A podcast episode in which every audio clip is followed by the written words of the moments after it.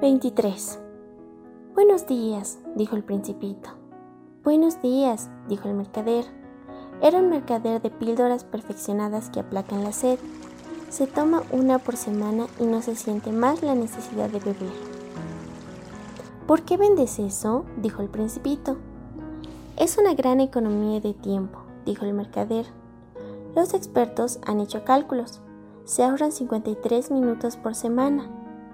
¿Y ¿Qué se hace con esos 53 minutos?